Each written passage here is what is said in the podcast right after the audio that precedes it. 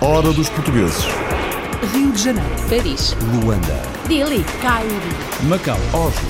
Kiev, Buenos Aires. Toronto. Nova York. Berlim. Crianças portuguesas aprendem música lusófona em Londres. A linguagem do piano, do violino ou da guitarra é universal, mas a comunicação e as peças musicais são todas em português. A diferença é mesmo o repertório. A forma como ensinamos o instrumento é um pouco diferente porque é focado na cultura lusófona e é uma escola que está em Inglaterra, está em Luxemburgo, mas é dada em português, as aulas. A convicção lusófona da fundadora da Luso Academy em Londres não é a única. Ser bilingue é uma realidade para muitos dos que partem. Têm sido tantos os portugueses a chegar ao Reino Unido que também já há uma creche com nome inglês, mas bilingue, na capital britânica. Por fora tem um nome inglês, mas lá dentro fala-se também português. A Strawberry Academy é um infantário bilingue criado a pensar nas crianças e também nos pais. O bilinguismo até pode dar origem a novos conceitos. acho que o alemês resume um bocado aquilo que nós somos, que é um casal português e alemão, com um filho que é português e alemão, que fala um bocadinho português, um bocadinho de alemão. É, acho que é um bocado isso, acho que é o que nós somos, alemães. Um casal luso-alemão que está a fazer um dicionário de alemês. Em português, na Alemanha, o orgulho de pertencer ao rancho folclórico Lírios de Portugal. Os nossos trajes representam a zona Viana de Castela. O meu traje é o traje da noiva. O noivo não está, está ausente. Ah, e então ah, escolhemos várias cores para se tornar mais alegre. E é uma grande alegria estarmos a representar Portugal. É, para mim, eu estou há 45 anos na Alemanha e a minha pátria sempre foi Portugal e nós todos. Cores e tradições do Minho, no sul da Alemanha.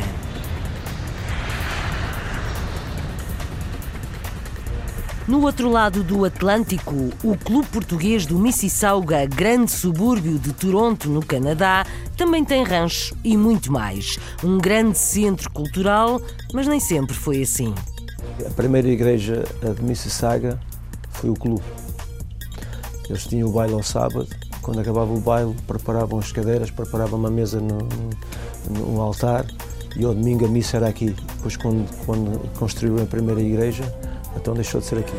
Noutra cidade do Canadá, uma juíza com raízes madeirenses reconhece a importância da sua origem numa sociedade multicultural. My cultural background gives me glasses, uh, A minha base cultural dá-me uma perspectiva para interpretar o que ouço e a partir daí aplico o entendimento da lei que se aplica a todos. is, is also the other aspect of the fact Penso that que ter um corpo jurídico culturalmente diverso é bom para um país como o Canadá. good thing for a country like Canada. Ainda mais longe, na Austrália, a música é o mundo de uma portuguesa, aventureira, violinista, que escolhe o seu sítio preferido para viver. O palco, onde quer que eu vá, é o palco. Que- a magia que acontece aqui é muito especial e se não estou no palco, não estou tão bem. A linguagem universal da música.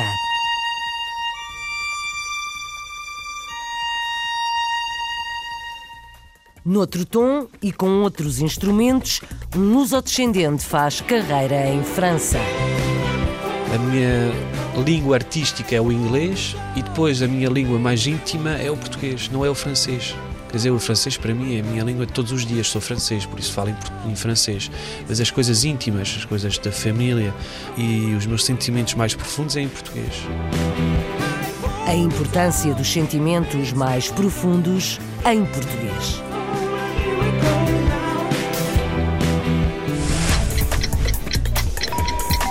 Last call for the 12 o'clock British Airways flight VA412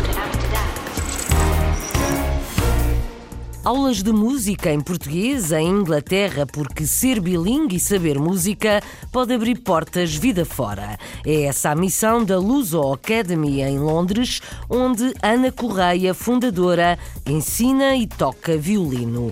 O português é a língua obrigatória nas aulas de piano, guitarra e violino para crianças a partir dos 6 anos e até aos 16. Lara é aluna e explica as regras desta academia, enquanto Luís conta que quer aprender música para tocar para os amigos. O projeto está a correr bem e já se expandiu para o Luxemburgo. Por agora, vamos até Londres visitar a Luso Academy.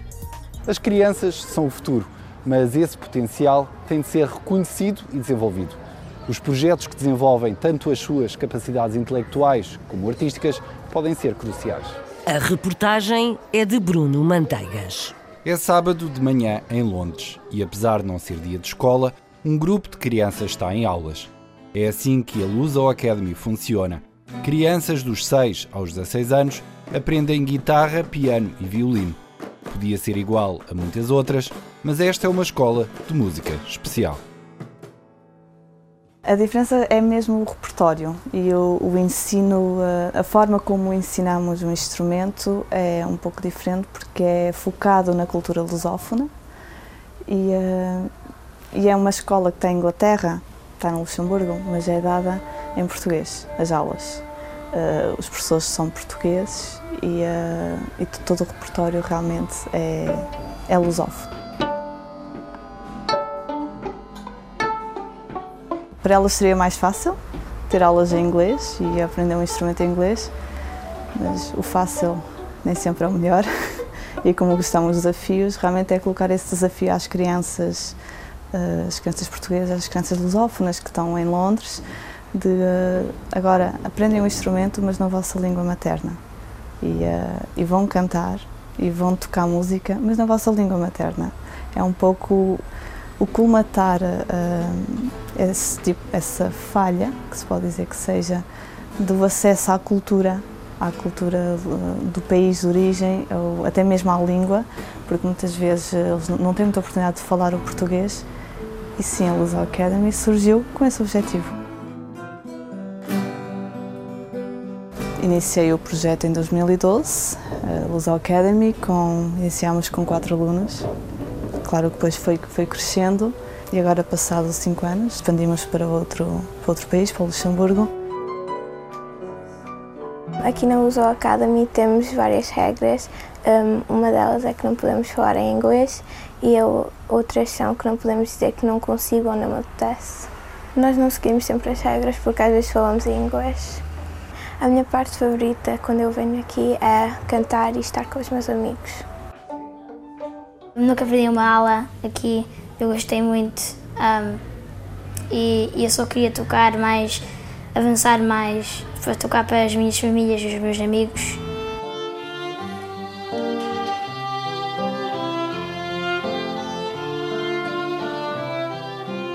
Alguém vendo um concerto da Luz Academy quando eu estou com as crianças, acho que, que é bastante óbvio o que motiva, que realmente é onde eu me sinto muito bem.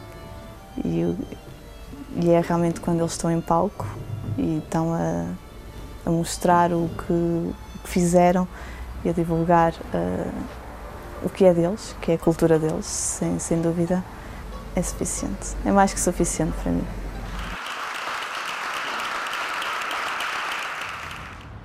O bilinguismo é um grande ativo que pode ser um trampolim para a vida em qualquer setor profissional.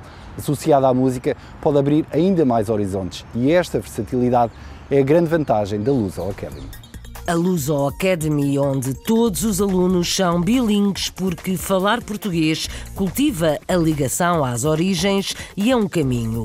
O orgulho no desenvolvimento da língua materna é cada vez mais uma característica dos novos emigrantes. São tantos em Londres que já existe um jardim de infância luso-britânico. São, acima de tudo, pais portugueses que querem que os filhos cresçam a saber falar inglês e português. Pela língua portuguesa, pela pátria e pelos hábitos culturais. Chama-se Strawberry Academy e a diretora é portuguesa, tal como grande parte dos funcionários e das crianças que frequentam a creche. A ideia é fazer e ensinar sempre em duas línguas, um descanso e uma satisfação para pais e mães. Notei uma diferença muito grande porque ele, eu falava com ele em português, assim como o meu marido também, e ele respondia-nos em inglês. E desde que eles, tanto o mais velho como agora o mais novo, vieram para a Strawberry Academy, o português deles é, é, é, perfeito, praticamente perfeito. Mariana é mãe com dois filhos neste infantário onde se come sopa à moda portuguesa, sopa e outros hábitos que muitos querem manter, mesmo fora do país, como outra mãe que vamos ouvir, Georgina. A diretora deste jardim de infância para crianças em idade pré-escolar chama-se Sónia Xavier e passou pela experiência dos primeiros filhos frequentarem infantários ingleses e a língua foi uma barreira. O projeto para este espaço bilingue nasceu e está a vingar. Bruno Manteigas. Por fora tem um nome inglês, mas lá dentro fala-se também português. A Strawberry Academy é um infantário bilingue criado a pensar nas crianças e também nos pais. Olá, bom dia. Olá, bom dia. Mas bom dia, Sónia. Vai jogar? Pronto. Hum, a pota bem. Não, não vai a pota. Tá bem, vai. Até logo. Tenho quatro filhos e as minhas duas primeiras filhas realmente andaram no infantário inglês, mas eu sabia que havia outros pais que queriam aquela aproximação portuguesa porque a barreira da língua continua ainda a existir e então via muito esta necessidade e achei que seria interessante poder haver um local em que houvesse as duas línguas e em que as educadoras falassem as duas línguas para poder ajudar os pais também um bocadinho na adaptação das crianças e deles próprios. Em todas as atividades tentamos falar com eles em inglês, mas depois também introduzir um bocadinho do português. Para quê? Para que eles aprendam a nossa língua também. Os pais que nos escolhem, uh, os pais de outras nacionalidades que nos escolhem, escolhem-nos exatamente por esse motivo, porque querem que as crianças aprendam um bocadinho de outra língua, de outra cultura.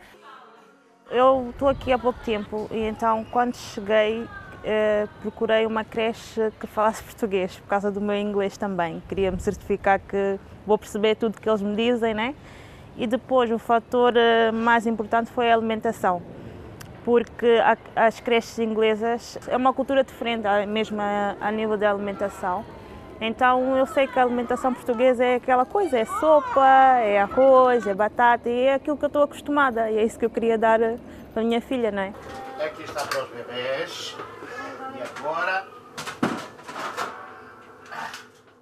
Bem, ela começou aqui, como eu disse, há um ano atrás, estava na fase de começar a falar e explodiu. Começou a falar imenso, bastante, e agora já está a começar também a introduzir o inglês. Porque, por exemplo, nós não falamos inglês em casa e tudo que ela aprende, de certeza que é na creche, porque agora ela fala bastante mesmo. Notei uma diferença muito grande porque ele, eu falava com ele em português, assim como o meu marido também, ele respondia-nos em inglês. E desde que eles, tanto o mais velho como agora o mais novo, vieram para a Strawberry Academy, o português deles é, é, é perfeito, praticamente perfeito, porque falam muito mais em português do que aquilo que falavam antigamente. Tal como as crianças que frequentam o infantário e a comunidade portuguesa em Londres, este é um negócio que está a crescer. Uma segunda Strawberry Academy deverá abrir muito em breve. São cada vez mais os portugueses no Reino Unido, por isso são também cada vez mais as crianças que agora podem crescer num jardim de infância bilingue. A hora dos portugueses. Ser alemês é outra forma de ser bilingue e bicultural. O casal luso-alemão Pedro e Moni sente-se assim e decidiu facilitar a vida de outros como eles. Meio dito, meio feito, começaram a construir um dicionário de alemês ilustrado. Cada desenho é acompanhado da respectiva expressão em português e em alemão. Um dicionário visual para já apenas no mundo virtual, mas a intenção é passá-lo a livro. Uma ideia e um projeto a dois que vai crescer. Marisa Fernandes. Alemês é o nome do dicionário visual online que ajuda a aprender o alemão e o português, através de desenhos que ilustram palavras, expressões e conceitos. Este projeto foi criado em 2012 por um casal luso-alemão que vive na cidade de Berlim. Eu estava a tentar aprender alemão e ela teve esta ideia de, se calhar com imagens era mais fácil para mim de, de, de recordar as, as palavras e de memorizar as palavras. Um, e então, basicamente foi isto que foi assim que começou o Alemês e depois tivemos uh, a ideia de fazer um, um, dicionário online onde íamos também partilhar estas palavras e as, os significados e depois escrever um textinho para cada palavra com uma história engraçada da nossa vida ou alguma coisa que tem relacionada com isso. Um, e foi assim que surgiu o projeto. Foi de uma ideia que ela teve de me ajudar a mim a tentar aprender alemão, porque é uma língua difícil. Uh, e, e, depois deu-nos o clique de se calhar dá para fazer alguma coisa mais interessante do que só pôr a imagem em post-its pela casa ou coisas assim. Então um, fizemos um dicionário que podemos partilhar com toda a gente. Nós começámos no Tumblr, mas chegámos à conclusão que tínhamos mais interação ao colocarmos tudo no Facebook. Nós temos a ideia juntos e depois eu faço a parte escrita do, do texto que, que acompanha a imagem e ela faz a parte visual. Então acaba por ser um complemento do nosso trabalho dia a dia, mas que levamos para, para a nossa vida pessoal e fazemos à nossa maneira, como gostamos. Não é o processo mais pacífico, como todos os processos criativos, não é? mas, uh, mas eh, chegamos sempre a uma palavra que gostamos dos dois, ou um desenho que gostamos dos dois, e depois encontramos uma palavra engraçada para esse desenho. Por isso é que nós gostamos de ter alguma coisa que tem a ver com a nossa vida ou com o nosso dia a dia porque depois posso sempre escrever uma história sobre essa, essa palavra, e, então é mais interessante para nós e para quem lê também. Por isso é que temos feito conteúdos relacionados com o nosso bebê. Pois, e agora começamos uma fase que tem muito uh, de, de, coisas que têm a ver com, com o Nuno, com o nosso alemês. Uh, e, mas pronto, é uma parte muito grande da nossa vida também, então há muita coisa nova e também isso traz muitas palavras novas. E então é, tem sido o grosso do nosso projeto neste momento, coisas que têm a ver com ele. O objetivo não é, não é nós não queremos ser famosos ou, ou fazer isto para ganhar dinheiro, nada disso. É, é mesmo fazer uma coisa que nós gostamos, partilhamos, começamos por partilhar com os nossos amigos no Facebook e entretanto começámos a ter muita gente que, que nos dá feedback e que gosta imenso e, e se isto puder ajudar este projeto puder ajudar as pessoas, pelo menos a, a inspirá-las a, a, aprender a sério, se calhar estamos a fazer as coisas para ajudar alguém. Isso é bom. Acho que o alemês resume um bocado aquilo que nós somos, que é um casal português e alemão, com um filho que é português e alemão, que fala um bocadinho português, um bocadinho de alemão. Alemães. É, acho que é um bocado isso, acho que é o que nós somos, alemães. It's love. It's love. é isso. Para Pedro e Mónica, o objetivo deste projeto online é ser publicado mais tarde em livro. Um novo conceito, o alemês. A sul, na Alemanha, na cidade de Weinheim, a União Lusitana abriu um curso de alemão para os portugueses que vão chegando. A associação promove atividades desportivas e culturais e também uma nova estrela que conquista tanto portugueses como alemães. Vamos ouvir o presidente da Câmara desta cidade alemã elogiar os lírios de Portugal, um rancho folclórico que faz homenagem ao Minho, aos seus trajes ricos e coloridos e às suas tradições. Vitor Lima, que vamos ouvir, é o presidente da União Lusitana. Silvia Veloso, há 45 anos no país, orgulha-se de vestir o fato da noiva minhota ao serviço dos lírios de Portugal. Lúcia Gomes é a coreógrafa e apresenta os membros do grupo. E Maria Leã Antunes conta porque gosta tanto de dançar no rancho. É outra vez a jornalista Marisa Fernandes que mostra como os portugueses apregoam Portugal além fronteiras. A Associação Portuguesa União Lusitana, sediada na cidade de Weinheim, a sul da Alemanha, foi fundada em 1998 por algumas famílias, depois da extinção do antigo centro português da cidade de Mannheim. 18 anos depois, são cerca de 100 famílias associadas. Esta coletividade integra diversos projetos e participa ao longo do ano em vários eventos, organizados pelo município de Weinheim. União Lusitana foi o nome que os sócios fundadores deram em 98, em junho de 98, com muito sacrifício, umas cerca de 10 famílias fundaram esta associação. Antes existia uma associação em Mannheim que acabou por fechar por dificuldades e nós abrimos uma aqui. Portanto, eu não sou dos sócios fundadores, mas sou presidente há dois anos, praticamente há dois anos. Desenvolvemos várias atividades, temos uma secção de ciclismo, um rancho folclórico, temos futebol também não federado, participamos em inúmeros torneios e participamos sobretudo com as nossas tradições, como acabam de ver aqui, em diversos eventos durante o ano na nossa cidade, na, na região de Rhein-Neckar-Kreis, não temos mais associação nenhuma portuguesa e tentamos todos os dias dar um pouquinho do que é Portugal também, nossas tradições gastronómicas e culturais. E saímos muitas vezes, quer para festivais de cultura, quer para encontros com outros clubes e sobretudo em Weinheim, estamos muito contentes também com, a, com a, o Presidente da, da Câmara de Weinheim, Bürgermeister, porque estamos muito bem integrados, muito bem reconhecidos. Estou muito agradecido por podermos ter visto esta atuação. Não imaginava que fosse possível ter os braços tanto tempo no ar a dançar. Realmente é um bom desempenho desportivo, assim como de dança. Estamos muito contentes com os cidadãos portugueses e também com o que a associação nos apresentou aqui. O rancho tem sido fundamental culturalmente, porque divulga a nossa cultura, a cultura do Minho e a cultura portuguesa. E em Weinheim, precisamente, as pessoas estão a gostar muito. Quando nós aparecemos, é, é sempre um sucesso e dá-nos uma enorme alegria também, porque representa a associação, representa Portugal também. Os nossos trajes representam a zona Viana de Castela. O meu traje é o traje da noiva. O noivo não está, está ausente. Uh, e então uh, escolhemos várias cores para se tornar mais alegre.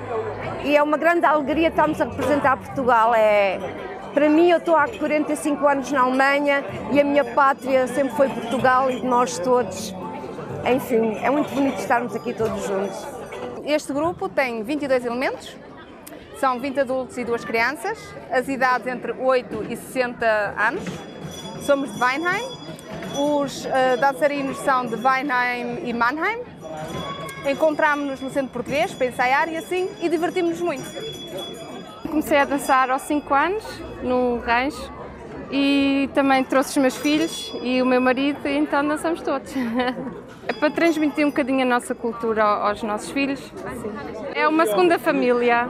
Sim, a gente diverte-se muito e é o nosso hobby e é a maneira da gente nos encontrar. É. E é aqui neste espaço que há 18 anos, há mais de 18 anos, convivemos em português, naturalmente com outras comunidades também de outras nacionalidades, mas principalmente com portugueses. É um cantinho português, temos as nossas atividades, o nosso rancho folclórico ensaia semanalmente aqui, por exemplo. Temos um curso de alemão nessas instalações também, para pessoas que vêm de Portugal e não falam alemão e precisam da língua para os seus trabalhos, para a sua vida. Nós temos cerca de 100 eh, famílias associadas. Gostaríamos de ter muito mais, porque quantos mais sócios tivéssemos, mais capacidade teríamos. Nós tentamos tudo e reinventamos tudo, procuramos todas as formas para tentar que as pessoas frequentem a nossa associação e não deixem morrer uma associação com 18, 19 anos, que é o que nós não queremos nunca. Na região de Weinheim é a única associação com espaço aberto ao público entre as diversas comunidades estrangeiras desta cidade. O objetivo é valorizar e manter as tradições portuguesas além fronteiras.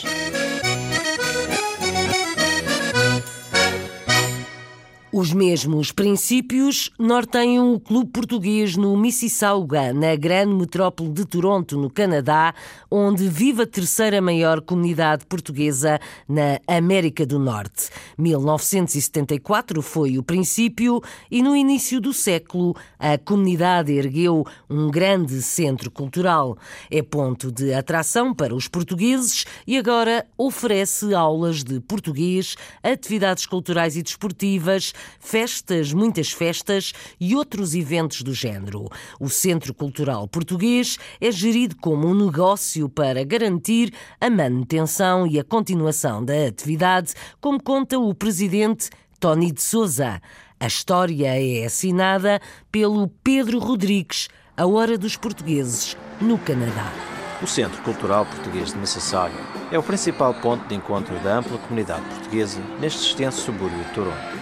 Este, que é um dos maiores centros portugueses nesta área metropolitana, abriu as portas no ano 2000, oferecendo eventos culturais todos os fins de semana, bem como um extenso leque de programas, incluindo um rancho, uma escola de português, equipas de futebol masculina e feminina e grupos para a juventude e para a terceira idade. Aqui, e as duas igrejas portuguesas que nós temos é o sítio onde os nossos portugueses se juntam. Nós fazemos grandes festas, não é só estes bailes, e ontem tivemos uma festa aqui com 400 pessoas, amanhã temos uma com 560, quer dizer, não é só os nossos bailes, a gente arrenda para festas privadas. Nós temos que trabalhar neste centro como fosse uma empresa, como fosse um negócio, senão isto nunca estava aqui, não é? Eu tenho uma direção com 35 pessoas voluntárias a trabalhar. Uh, ontem estiveram todos a servir aqui, hoje estão aqui novamente e amanhã vão cá estar novamente a servir gratuito. E como muitos voluntários e muitas pessoas deram muita coisa para aqui de, de graça, trabalho, materiais, e outros tivemos que pagar, nós conseguimos fazer esta obra que vocês veem aqui por 600 mil dólares, onde ficou o, o prédio no milhão, 1 milhão ponto 8. Ele hoje vale 7 milhões de dólares. A presença dos portugueses em Mississauga remonta a 1954, quando o primeiro grupo de imigrantes açorianos se instalou aqui, vindos para trabalhar numa quinta de cogumelos na área de Streetsville. A partir dos finais dos anos 70, o número de famílias portuguesas que trocaram Toronto pelos subúrbios aumentou exponencialmente. Foi então que o Clube Português de foi fundado, em 1974, bem como a Igreja São Salvador do Mundo, em 1979, construída pelos portugueses no antigo local da Quinta dos Cogumelos. A primeira igreja de Mississauga foi o clube. Eles tinham o baile ao sábado quando acabava o baile, preparavam as cadeiras, preparavam uma mesa no, no, no altar e ao domingo a missa era aqui. Depois, quando, quando construíram a primeira igreja, então deixou de ser aqui. Ao longo dos anos, o Centro Cultural de Mississauga tem atraído cada vez mais residentes da Baixa de Toronto, invertendo assim o sentido tradicional das viagens étnicas de fim de semana, em que os suburbanos retornam aos bairros portugueses de onde um dia partiram e muita gente daqui vai todos os dias para baixo para Toronto trabalhar, especialmente para Downtown. E vai muita gente daqui, outros clubes lá embaixo, como outras pessoas lá vêm cá acima. Eu acho bem, eu acho bem que nós é uma comunidade, tanto faz ser aqui como em Toronto, acho que nós devemos ajudar uns aos outros, não é? Não vêm sempre ao mesmo sítio. E estão habituados, uh, viveram lá primeiro, e estão habituados ao sábado, pegar no carro e ir lá abaixo. Lá embaixo eles vão mais para, para os bailinhos e, e, e umas festazinhas assim. Nós, para sobreviver os últimos anos nós tivemos que ir para além dos bailes, com certeza que nós temos de dar os bailes para os nossos sócios. Portanto, o, o sábado hoje é um bocadinho fraco, acho que temos 150 pessoas. Talvez para alguns clubes lá embaixo estivesse cheio, não é? Para a gente está nu. Isto é, é mais a malta dos Açores que vem ao clube, embora que muitos continentais já, e alguns madeirenses e coisa. Uh, mas somos todos portugueses, não não há, não há aquela diferença que eu, quando comecei há 19 anos como voluntário deste clube, havia um bocadinho de, de aquele racismozinho um bocadinho entre o açoriano e o continental, mas hoje não há nada disso. Não há nada disso. Nós brincamos uns com os outros, nós somos portugueses. E é assim que eu gosto e é assim que eu gosto de manter o clube bairrismos esbatem-se mais com o tempo do que com as distâncias. Imigração portuguesa para o Canadá foi muito grande nas décadas de 60 e de 70, ainda nos anos de 1900. Teresa Linhares de Souza chegou ainda antes, em criança, e foi educada de acordo com os costumes e tradições da grande comunidade portuguesa no país. Com raízes madeirenses, a agora juíza de um tribunal superior do Ontário, cidadã luso-canadiana, lembra as procissões religiosas que via passar quando era menina, as festas e as especialidades madeirenses. A experiência da imigração, a tradição familiar, a cultura de outro país fazem desta juíza um reflexo da comunidade multicultural do Ontário. Teresa fala inglês, mas inclui o português no discurso porque a origem não se apaga, como conta de novo o Pedro Rodrigues. Na capital do Canadá, Ottawa, estão localizados os edifícios centrais do Poder Legislativo executivo e jurídico a nível nacional, bem como alguns do governo da província, como é o caso do Tribunal Superior do Ontário, onde a luso-canadiana Maria Linhares de Souza exerce o cargo de juíza há 16 anos. Nós temos diversidade cultural na nossa população. Quando as pessoas vêm ao tribunal, têm de sentir que esta instituição os representa e entende os problemas que aqui os trazem. Natural da Madeira, Linhares de Souza foi das primeiras crianças portuguesas a emigrar para o Canadá, onde, juntamente com a mãe e o irmão, se veio juntar a seu pai em 1954, um ano depois de este ter chegado a Halifax a bordo do Saturnia, no primeiro contingente de trabalhadores agrícolas recrutados pelo governo canadiano. We didn't live in Little Portugal, but um, it became a, an area of Toronto that was very familiar uh, to us. There were a number of Portuguese families who lived there that Nós não vivíamos no bairro português, mas tornou-se uma área de Toronto que nos era muito familiar. Havia muitas famílias portuguesas que a minha família conhecia. Havia muitas lojas portuguesas, mercearias, talhos, peixarias. A minha mãe fazia lá as compras e eu acompanhava enquanto criança. Havia festas nas igrejas, havia festas no Parque Madeira e quando era criança eu participava. Havia jogos de futebol, as espetadas, a missa ao ar livre, a procissão com as meninas com os vestidos brancos e, claro, a comida, a comida portuguesa e a língua. Quando era criança eu estava sempre a ouvir português. A vida familiar portuguesa era muito forte. Os meus pais eram muito tradicionais. Sendo uma rapariga, os meus pais tinham muito controle sobre onde eu ia e com quem estava. Era muito orientada pela família.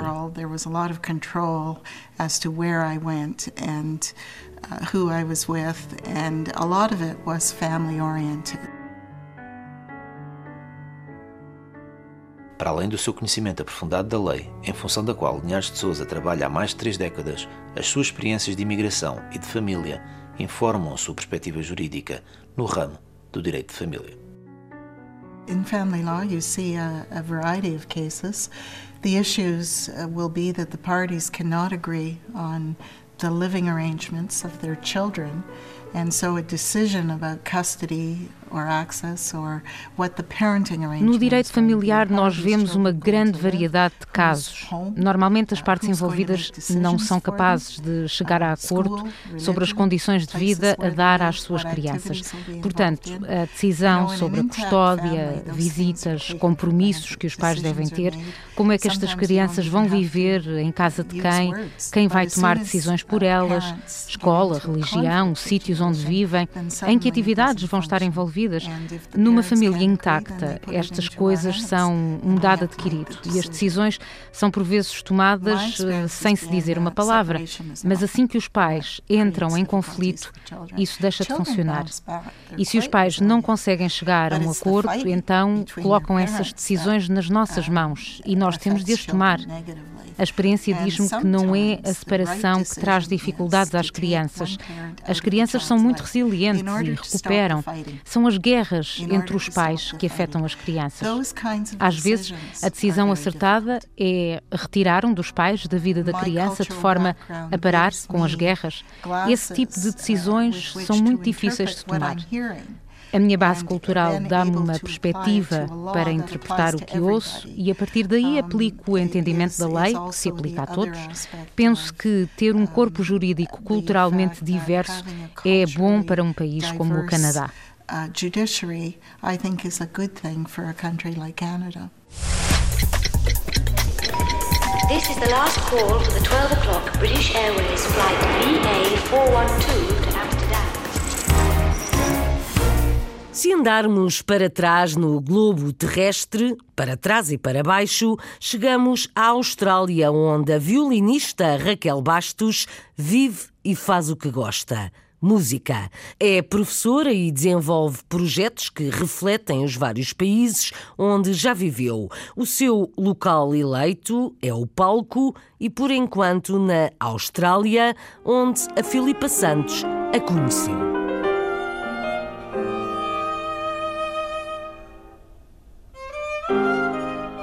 Raquel Bastos, violetista, vive na Austrália já há vários anos. Fez parte da Orquestra Sinfónica de Queensland, Hoje ensina música e tem os seus próprios projetos.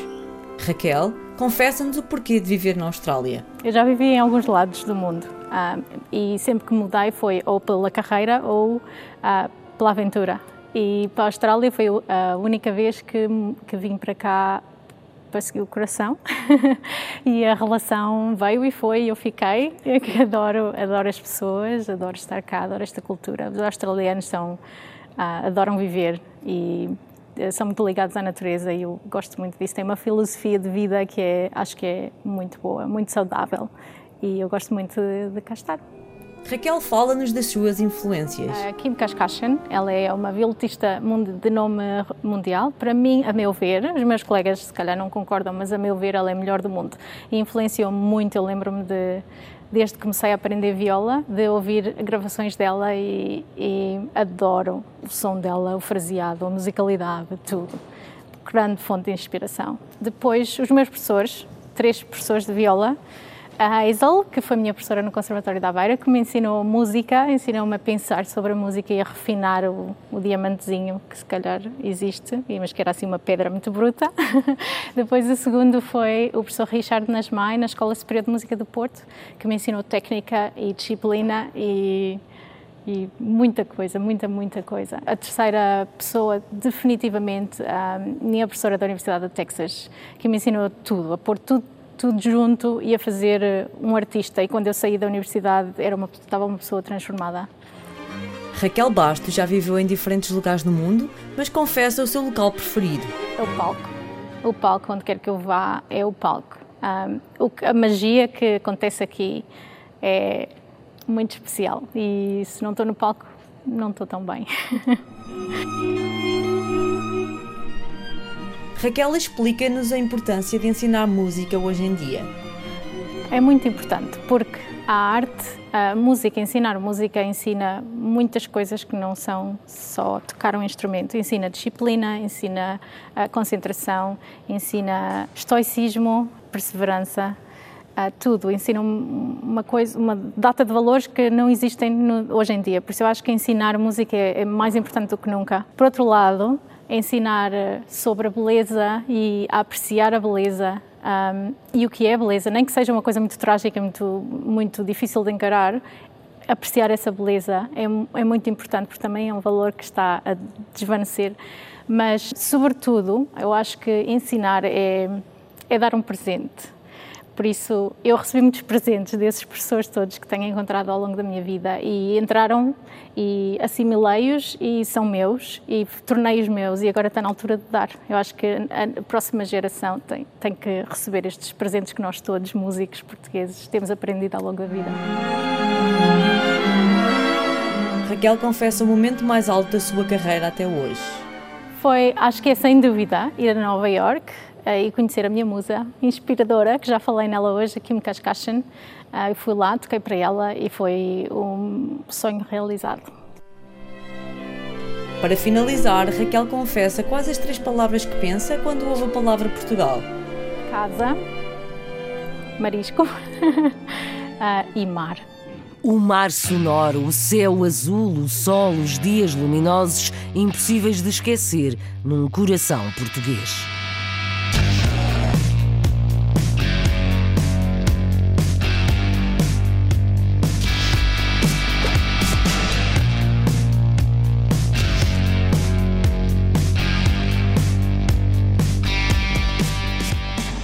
Luso-francês José Fontão é líder de uma banda famosa em algumas terras europeias, mas desconhecida dos portugueses.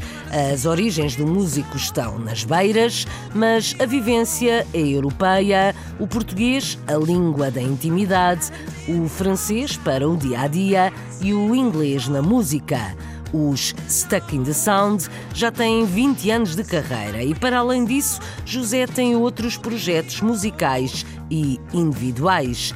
É DJ e confessa influências lusófonas e latinas no seu repertório. A música é de José Fontão, do Stuck in the Sound. A reportagem é do Carlos Pereira, A Hora dos Portugueses em França. Estamos a alguns nos subúrbios de Paris. Este é o estúdio de gravação e de ensaios de José Fontão.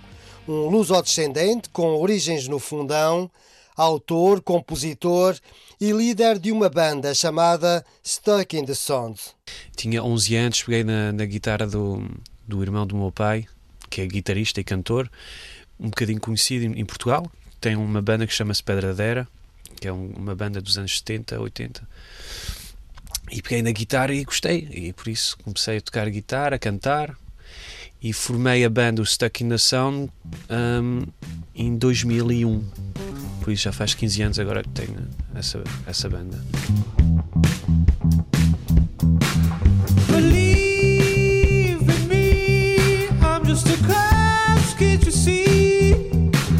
Eu ouço tudo. Gosto de rap, de hip hop music, gosto de electro music, gosto de música gosto de fado, gosto de música tradicional, música africana e quando toco com o Stuck in the Sound com, uh, escrevo em é um rock, indie rock em, em, inglês. Não sei porque é assim, gosto, gosto de fazer isso com os meus amigos, este tipo de música.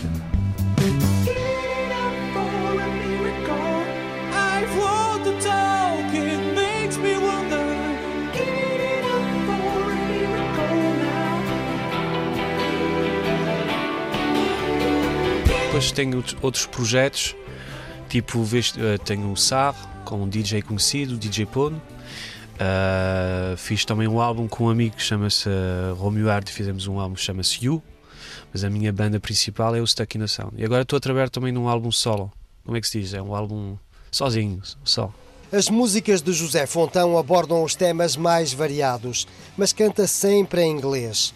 Talvez no próximo álbum a solo, como vai falar de assuntos mais pessoais, se aventura a cantar em português.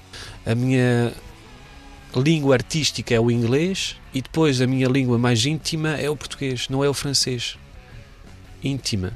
Quer dizer, o francês para mim é a minha língua de todos os dias, sou francês, por isso falo em, em francês. Mas as coisas íntimas, as coisas da família, os. Uh, sim, as histórias da minha família é íntima e os meus sentimentos mais profundos é em português.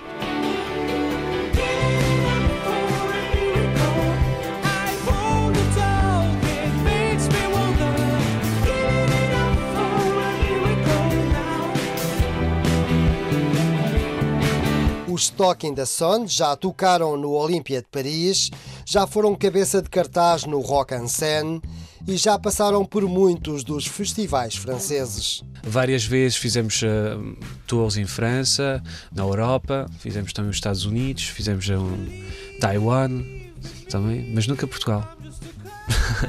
nunca Portugal, nunca Espanha. Uh, espero bem lá tocar um dia. E também nunca fomos uh, na, na, América Latina e temos muitos fãs lá, muitos. Brasil, Argentina, México, Colômbia. José Fontão é um dos muitos artistas lusodescendentes a fazerem carreira no estrangeiro, mas completamente desconhecidos em Portugal. Há muitos e Portugal tinha muito a ganhar se os conhecesse.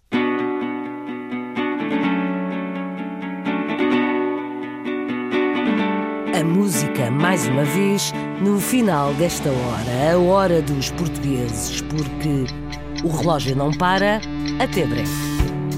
A hora dos portugueses. Com sonoplastia de João Carrasco, edição de Isabel Gaspar Dias.